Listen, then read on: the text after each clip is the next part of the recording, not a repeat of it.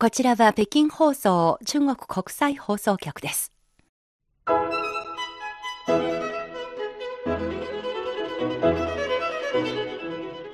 皆さんこんばんは。ハイウェイ北京中国情報ラジオ火曜日2時間目の CRI インタビューご案内の王正円です。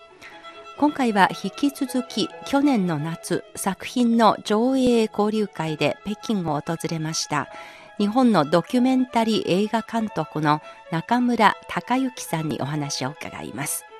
特別ゲストには映画研究家で日本語月刊誌人民中国編集長の王修一さんにおいでいただきました。さて前回の番組でも紹介しましたが中村監督が北京で上映したのはおよそ10年をかけて仕上げた映画第2作の善と骨でした。一作目の横浜メリーでは、メリーという女性にまつわる都市伝説にフォーカスすることで、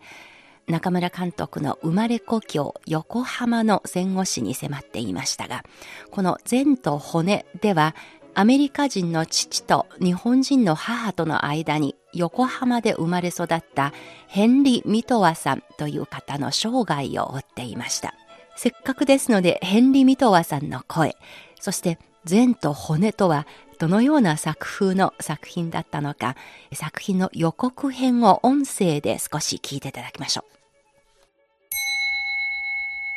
京都嵐山天龍寺僧侶、ヘンリー・ミトは、この男には夢がある。やっぱり映画、それも35ミリで。あ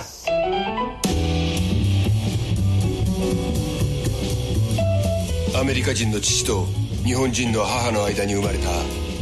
青い目の前奏前奏というよりも風流人国宝や 日本とアメリカ2つの祖国。アメリカに行くんだ。捨てたりしないね母ちゃんを。母への思い家族への思い映画への思い。僕にとってはねただ折り鶴じゃなくてもういなくなった人生きて飛んでるようでしょ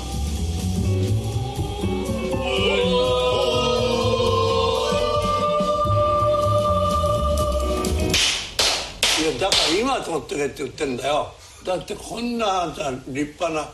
日が照ってる時に取れなかったらまたまた暗くなったら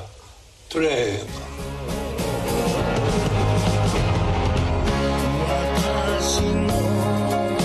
昭和を生きた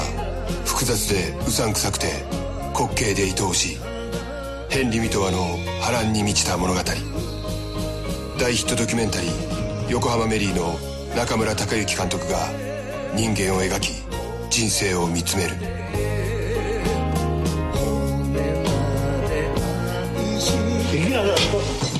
善と骨善と骨。推進か変人か。という感じで善と骨には様々な葛藤が描かれていました。もし皆さんも見るチャンスがあればぜひご覧いただきますことをお勧めします。さて、7月23日の火曜日にお送りしました中村監督インタビューの1回目では、横浜から北京へ留学して学んだことをめぐってお話を伺いました。この番組が放送された後に、名古屋にお住まいの源さんから受信報告が届きましたのでピックアップしてご紹介します。中村隆之監督のインタビュー、芸術の難しい話と思っていたら、生活の場に降り立ってのとてもわかりやすいお話でした。大周一さんも相当な映画好きでいらしたのですね。猿のまま楽園に残ったという表現がおかしかったです。初めてのお使いというテレビ番組は私もよく見ましたが、これがドキュメンタリーというカテゴリーに入るとは思ってもみませんでした。中村監督の日本ではバラエティだという驚きはとてもよく理解できます。文化の交流というのはまさに化学反応ですね。次回はどんな展開になるのか楽しみにしています。ということで、ここからは引き続き中村監督のお話をお送りいたします。前回は1999年から2001年まで北京電影学院で留学した時、授業で世界各国のドキュメンタリー的な手法で撮影された作品を見せられ、様々な新鮮な感想を受けたというところまでお話を伺いました。どうぞここからはその続きをお聞きください。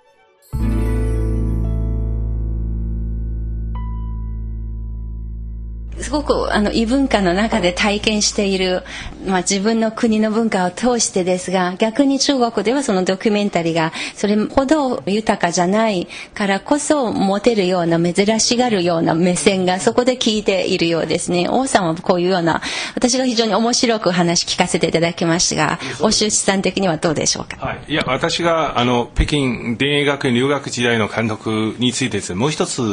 興味深い質問があります。つまり今までずっと日本で生活したんですね。仕事も就職も、まあ、日本の映画会社だったんですけど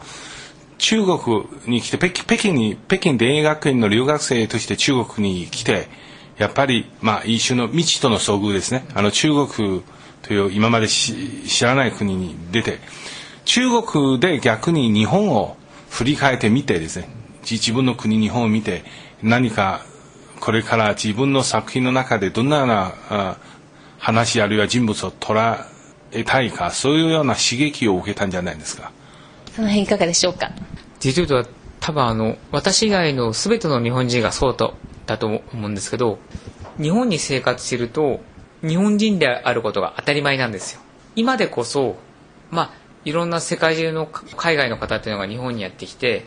まあいわゆる外国人の方を見るっていうのもそんなに珍しくはないですけども僕は本当に10代、20代の頃っていうのは、本当にその、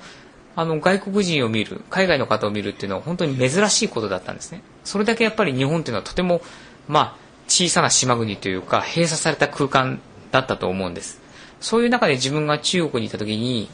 初めて、お前日本人だろうって言われて、僕、うん、外国人になったんです。意識ができた。日本にいた時に、あ、外国人いるね、海外の人いるねって僕が言っていたのに、僕が指さされる側になったんです。その時にあ僕は外国人なんだ。要するにその,、まあ、その時にマイノリティに僕はなったんですよね、うん、少数派に、ええ、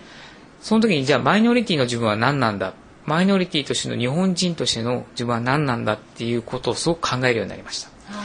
い、でそこからまた中国から日本っていうのをもう一回こう客観的に見られるようになりました外から日本という国は何なんだ？でこれは多分アメリカとかヨーロッパに留学している日本人ではなくて中国に留学留学している日本人だからこそ考えることだと思うんですけども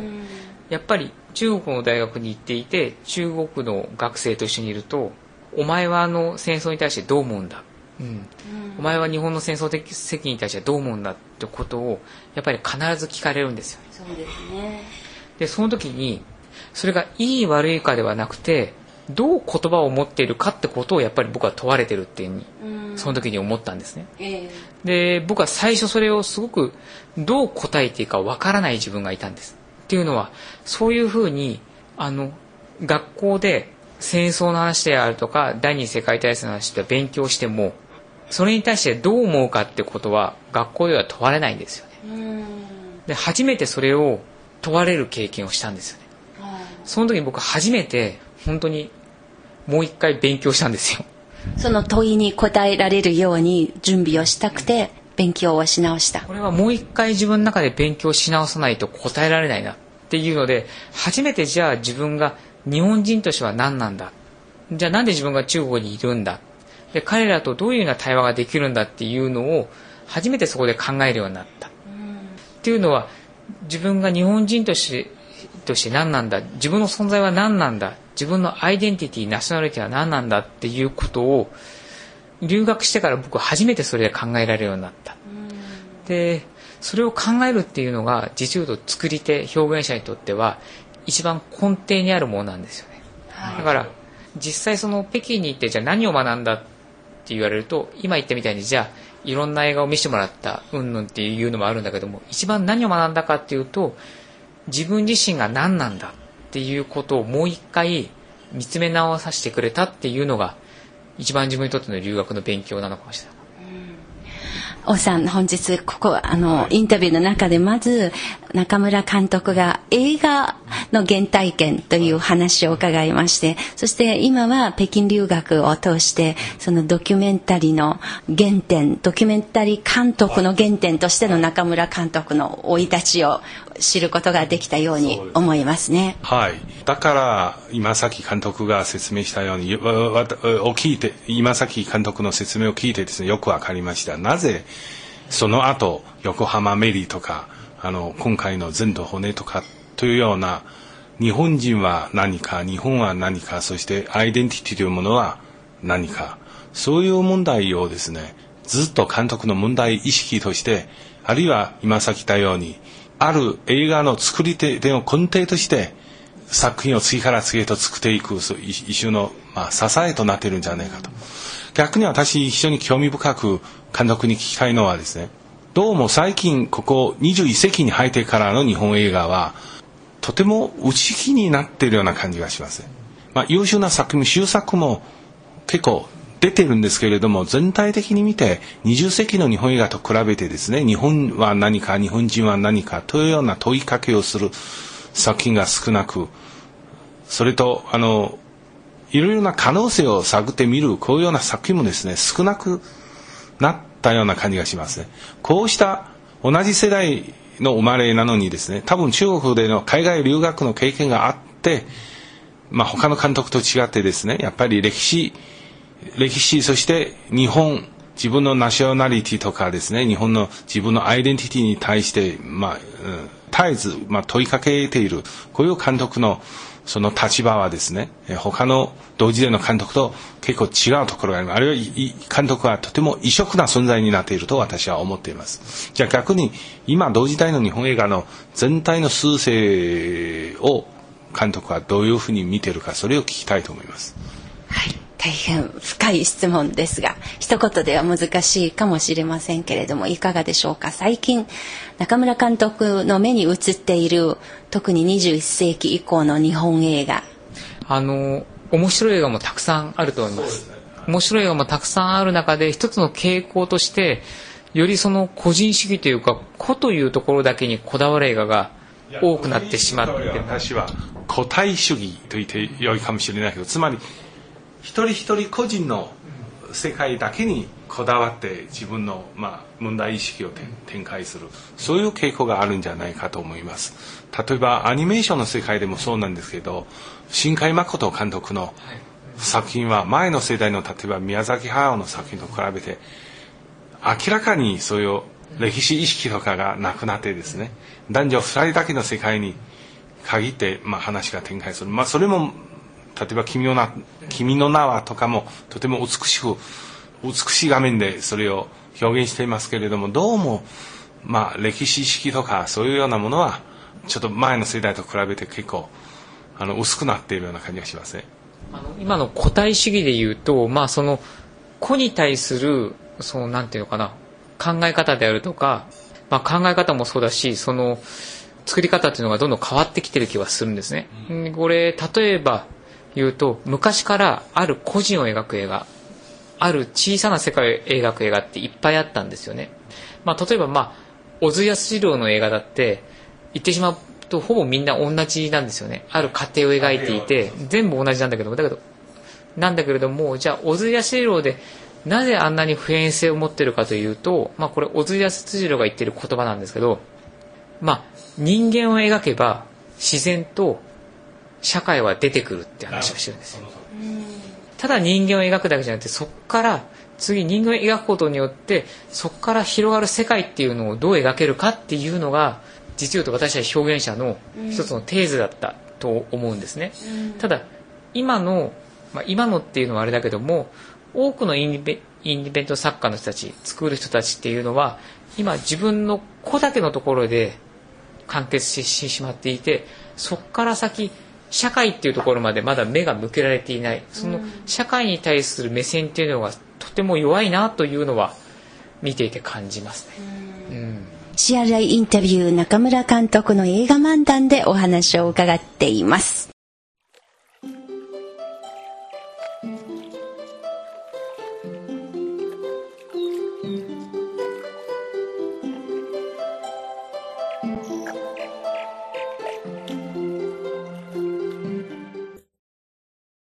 CRI インタビュー北京で日本のドキュメンタリー映画監督の中村隆之さんにお話を伺っています。えー、たくさん伺いたいことはありますけれども、まあ、時間のこともありまして、ここからはコンパクトに中村監督がずっと、まあ、生涯のテーゼとして深く考え続けてきた2つの質問を聞かせていただきます。中国に留学に来る前に映画とは何か、そして映画を通して何を表現するのか、この2つの質問、これを大きな、まあその自分の悩みとして、それを抱えてやってこられました。まあ留学から終わっても約20年を迎えまして、まあ、これまでにも作品を、あの、とてもいい作品を2作も出して、まあ改めまして以前若き時の自分に問いかけていたこの2つの質問に対して理解が一層深まったかと思いますけれども、いかがでしょうか？あのー映画とは何か。で映画を通して何を自分が描きたいのか伝えたいのかっていうのはいまだに自分の中でずっと抱えている問題であります。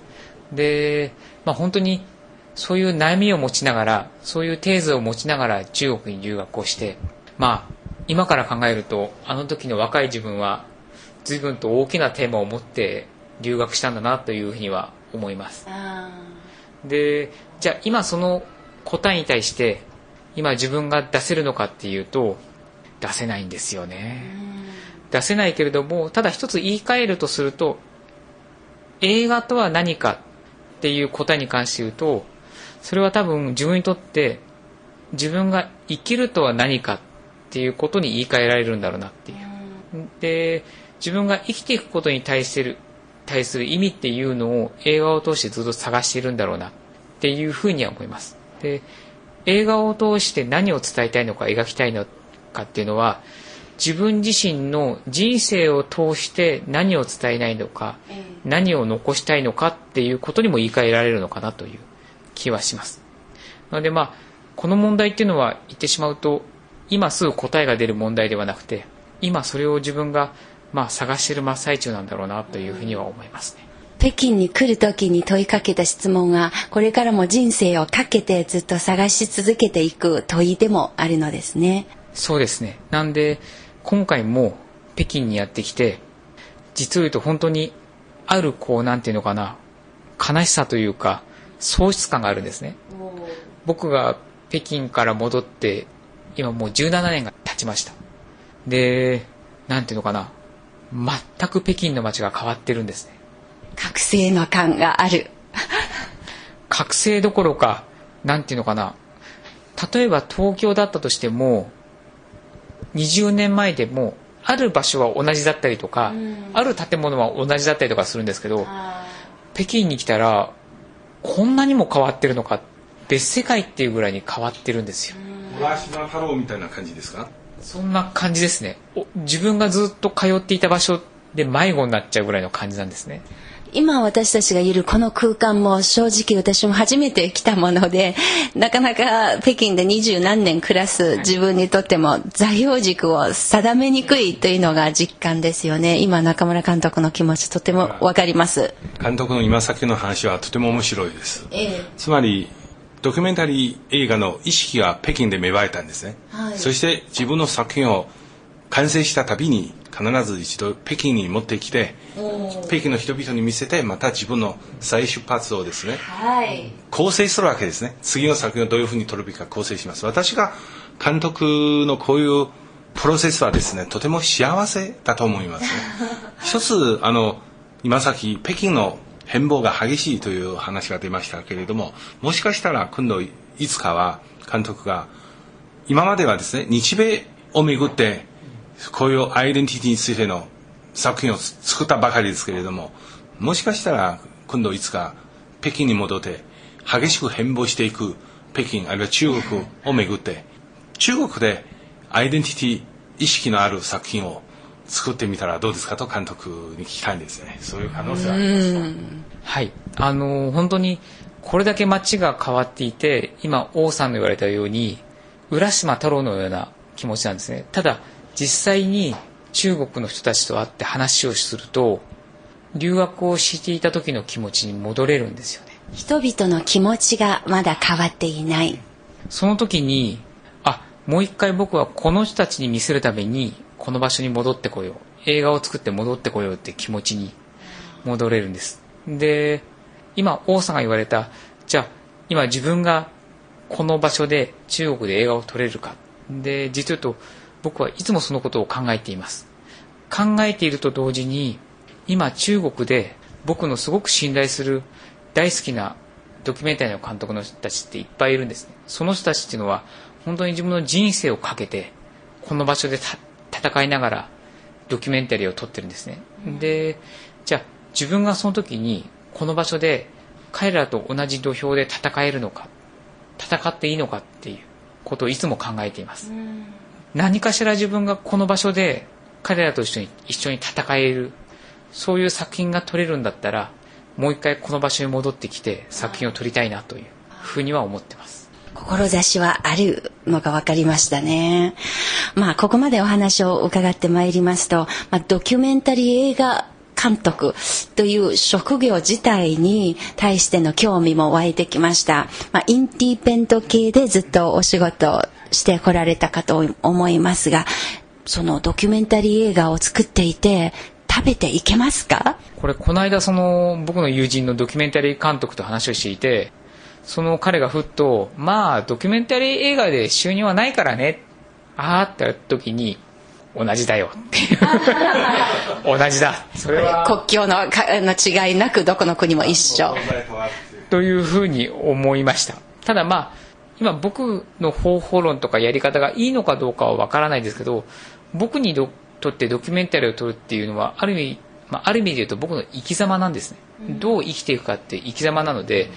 まあそこに収入とかそういうことはあまり関係ないとか考えてはいない。ただ僕の映画は公開された後は商業映画になるので商業映画になった後には配給会社であるとか宣伝会社とか関わる人にはみんな儲けさせたいと思っています。ただ僕もちょっと儲けは欲しいですけど 今のところまだ儲けはないです。今回の全と骨はどうですか？少し儲けたでしょう。ちょっと儲けました。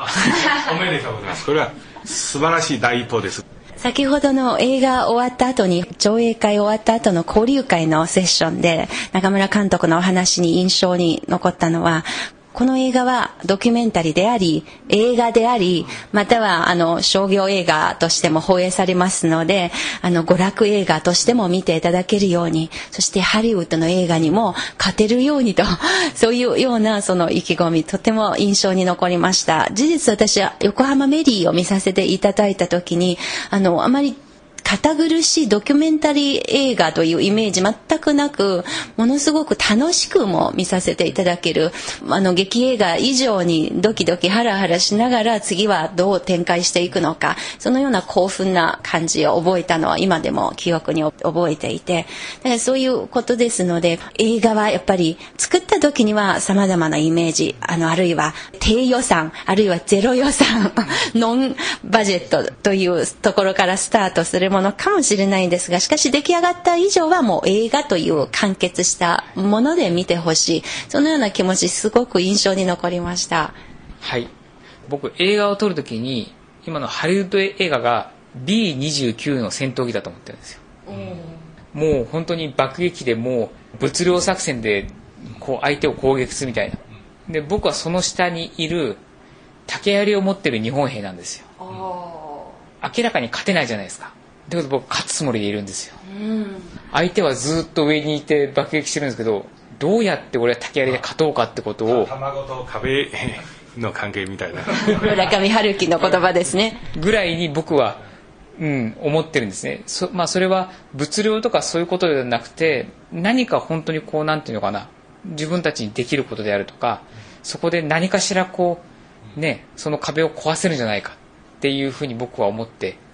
ずっと取ってます。衝突猛進の精神で頑張ってください。はい、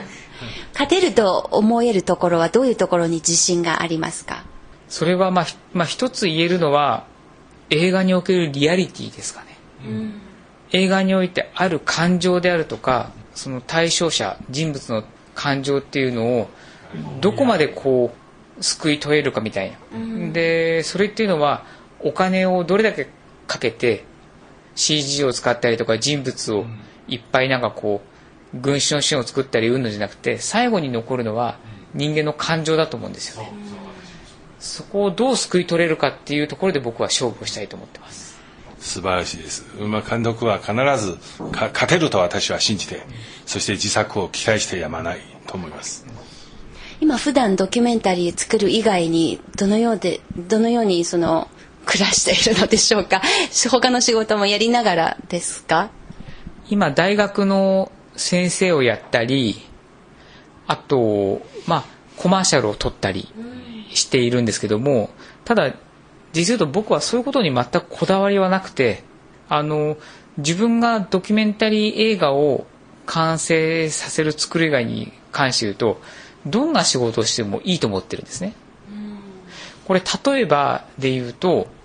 この前と骨を取ってる時に最後ポストプロダクション最後編集の段階になってお金がなくなってしまったんですね。で撮影だったらあのお金がなくなったって言ったら僕がまた先生をやったりコマーシャルを撮って、まあのまあ、お金を稼いであの撮影に入るんですけど最後の段階だとそれができなくなっちゃったんですよ。もういろんなそのポストプロダクションの人たちを待たしているので。そその場にも監督いなければいけないんですよね。僕何をやったかっていうと中華街に門があるんですね。横浜の中華街。中華街に。あの東西南北に全部門があるんですよ。その門の塗装をしてました。それあのつまり日雇いとして。雇いで。はい、まあ、いわゆる塗装業ですね。これが楽しいんです。いくらもお金にならないんじゃないですかいや結構もらえるんです。それプラス何がいいかっていうと朝の8時に行って塗装の仕事っていうのは日が暮れると終わるので5時に終わるんですよ。夜は自分のポストプロダクションに使う。あその後遊んでました。でこういう時間があるのっていうのはすごく楽しくてでそその時に僕は何が面白いかと思ったっていうのはその僕が中華街の門を塗った門っていうのはこれから50年ずっともう塗らないらしいんですね。光栄ですね。50年の歴史を自分の手である意味これをこれで持ったんですね。ということはこれから今このラジオを聞いた皆さんが中華街に行って、はい。その門を見た時に中村監督のお仕事だよ。そうなんです。ですね、まあその時にあ映画を撮ることと同時に僕が一番やりたいことっていうのは何かその次の世代に残したいであるとか、何か記憶とかその足跡を残したいことなんだなっていう。そういう意味において言うと別に映画作品を撮ることだけではなくて他にもそういう可能性があるんじゃないのかなっていうふうにはやりながら思いました。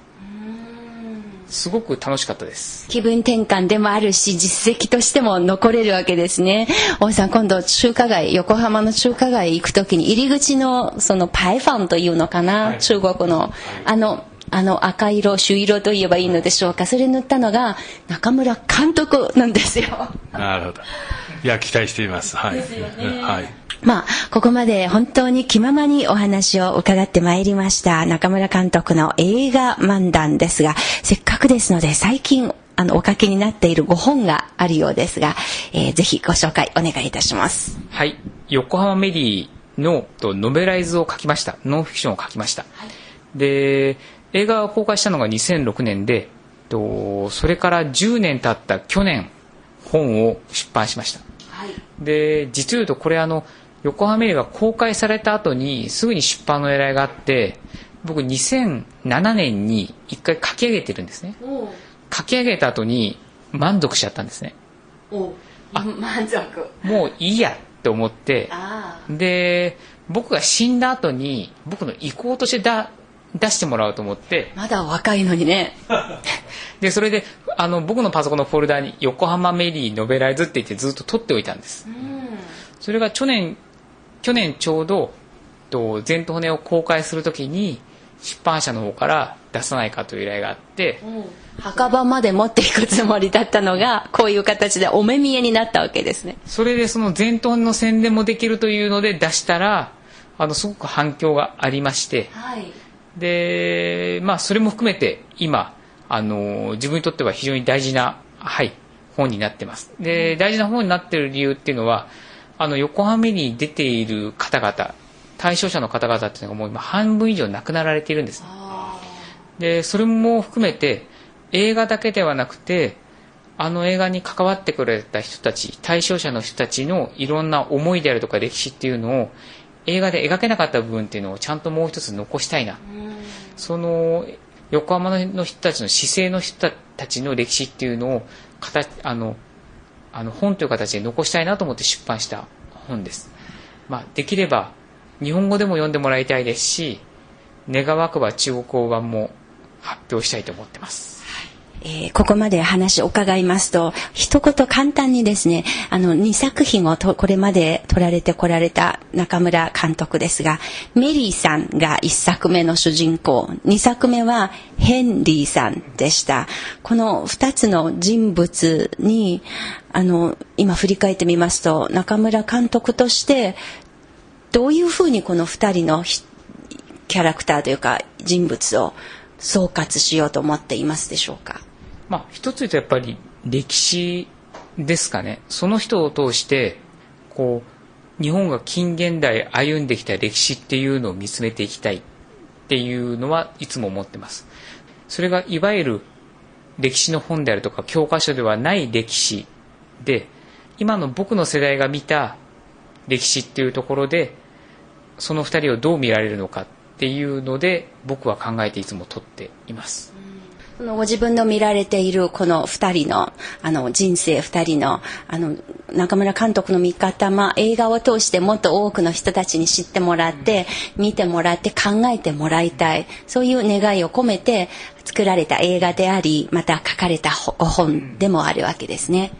そうですねあのまあよく歴史は繰り返されるって言うけれども僕は歴史は繰り返さなくてもいいと思っていてその時に今自分たちが何を学んだんだでその何を学んだんだっていうのはそれは単なる協情主義とか何かそのということではなくてあの自分たちがその時に何を考えたんだっていうそのなんていうのかな。その当時の人たちの痛みをどう感じられるかっていうことだと思うんですね。でそれを僕は映画で表現していきいきたいな。でその痛みさえ分かれば僕は歴史は繰り返されないっていうふうに僕は思っています。そういう気持ちで僕はこれからも映画を撮りたいと思っています。だから記録しておくことの力を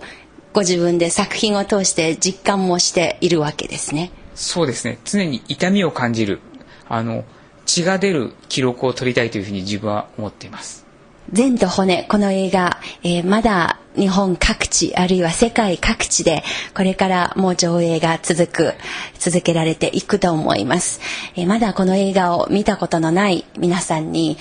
よければ一言このメッセージをお願いできますでしょうか。はい、まあ、この映画を通して日本横浜の近現代史というと硬くなってしまいますけどもあの本当にあの娯楽映画なのであまり肩肘張らずに普通になんかこうハリウッド映画を見るような感じで見てもらいたいと思います。はい。本日はとても楽しくお話を伺わせていただきました、えー中国で日本映画に大変詳しく研究そして翻訳活動もしていらっしゃる大周一さんですが最後に一言中村監督に声をかけたい言葉がもしあればお願いいたします。はい、あのう横浜メリーもお全島骨もですね非常にユニークなど独特な目線でですね、えー日本の近現代史の日本の近現代史が濃縮された街横浜を舞台として展開したんです。人物の運命もですね非常に、えまあ、波乱万丈で、えー観客に感動を伝えています。監督は今自作を企画していますけれども今度はまあ9年という時間をかけずにですねできればもうちょっともちろん時間をかけて作作る必要はあるけれども例えば5年ぐらいで5年ぐらいの後にも監督の素晴らしい自作を見られるように私は今期待して期待して、えーえーそしてご成功を祈りたいと思います。整形との戦いですね。今度どこでペンキを塗る必要があるのか。そういうこともとも相談しながらの作業ですか？もう一言。あの横浜という街はですねあの、日米のストーリーもたくさん、あの、あ横浜メリーも、メリーもヘンリーもですね、あの、日米関係を物語る、まあ、恒例としてですね、えー、映画の監督、監督の作品に、まあ、描かれていますけれども、もし今度自作はですね、横浜、横浜という街はまた中国とも深いつながりがありまして、いろいろ華僑の話もありましてですね、あの、中、横浜の中華街とかで、だから中華街で展開され、展開している、えー、その中中国人と日本との複雑なつながりのつながりのある話がもしこれから監督が興味があって作れれば、えー、非常に、まあ、中国と日本の間の、まあ、総合理解とか両国の関係には寄与できると思います。ぜひ監督頑張って、まあ、考えてください。新しい期待が寄せられてきました。頑張ります。あの早くあの9年と言わずに半分の 4, 4年ぐらいで撮りたいなとと言いながらまた皆さん10年後に会いましょう はいあのお体に気をつけてそして気長にでまた素晴らしい作品見られることをそしてもっともっとたくさんの人に中村監督のお書きになった本お作りになった映画ぜひご覧になってお読みになっていただきたいと思っています。北京でお話を伺いました。中村監督の映画漫談でした。中村さん大周一さんありがとうございました。どうもありがとうございました。ありがとうございます。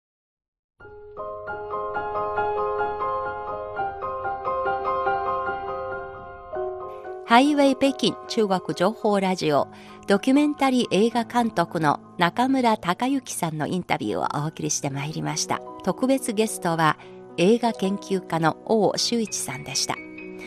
皆さんこの番組をお聞きになってのご意見やご感想などをぜひお聞かせください。この時間ここまでのご案内は私王翔燕でした。それでは皆さんまた来週。再见。